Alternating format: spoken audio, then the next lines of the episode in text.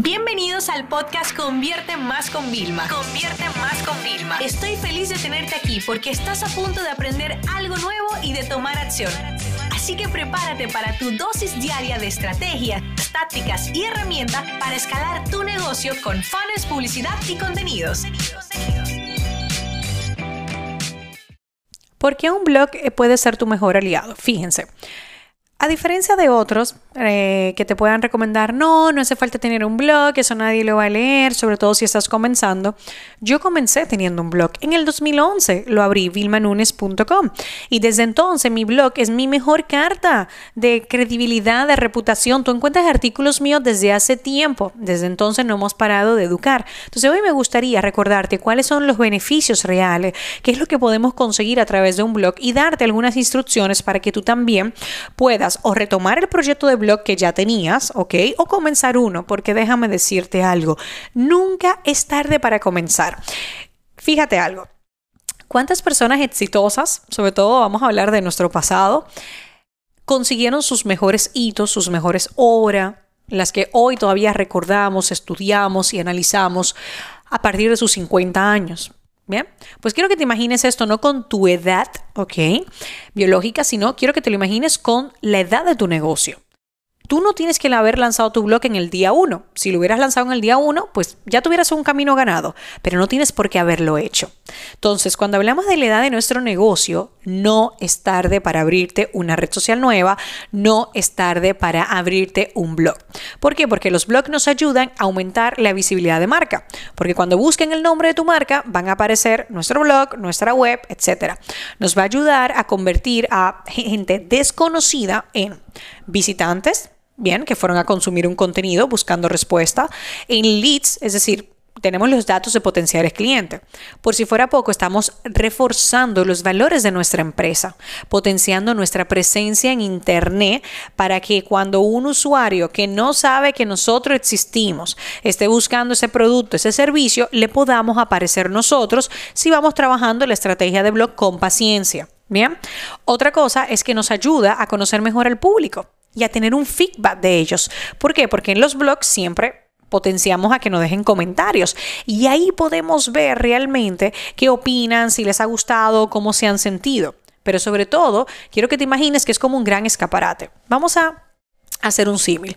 Vamos a imaginar que hacemos un evento gratuito en el que convocamos a miles de personas, ¿bien? Que asisten. ¿Qué pasa? Como ya yo tengo ahí mi audiencia, que viene siendo mi blog, ¿ok? Dentro de este evento tenemos diferentes conferencias, que vienen siendo cada uno de los artículos que tú publicas. En medio de alguno de esos artículos yo puedo agregar un pitch de venta. Bueno, chicos, si les ha gustado todo el tema de Instagram Ads, pues apúntense al curso que tenemos de publicidad en Instagram. Ah, fíjense cómo es. Entonces, de vez en cuando, a través de banners, a través de, creatividades em, como banners visuales o en audio, vídeos, a, a través inclusive de un texto, nosotros podemos agregar una llamada a la acción que nos lleve a venta. Bien, pero sobre todo cuando tú escribes un artículo, tú, tu equipo, estás demostrando que eres realmente un especialista y eso va a generar credibilidad y confianza. Así que te voy a dar algunas recomendaciones después de todos estos años ayudando a empresas a diseñar sus blogs, habiendo asesorado a tantos profesionales. Lo primero es el tono cercano. Identifica cuál es el tono que quieres utilizar para comunicarte. Identifica cuál es el contenido que tu audiencia necesita y cuál es el formato que a ti te gusta y a ellos también. Es muy difícil a veces llegar al que es más fácil para ti o el que más te gusta y que ellos también, pero se puede llegar. Por ejemplo, los tutoriales o las guías son el formato que mi audiencia prefiere y que yo también al momento de crear. Los tutoriales son muy fáciles, las guías son un poquito más difíciles. Bien, otra cosa es ser innovador y ser creativo. ¿Por qué tienes que limitarte a lo mismo si puedes aportar? Y la mejor recomendación que te doy para esta parte es que seas un lector de otros blogs, que leas constantemente otros blogs, que les sigas durante semanas, meses, para que veas cómo lo hacen, teniendo en cuenta que siempre hay que aportar un contenido de valor.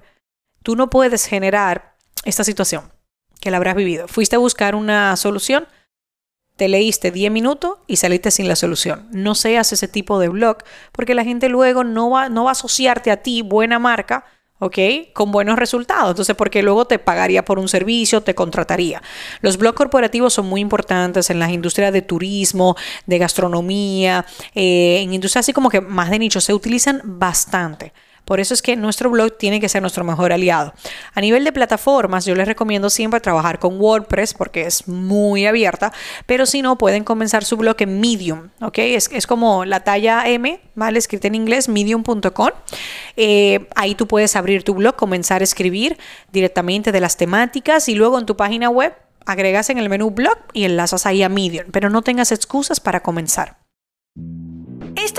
Se acabó y ahora es tu turno de tomar acción. No te olvides suscribirte para recibir el mejor contenido diario de marketing, publicidad y ventas online.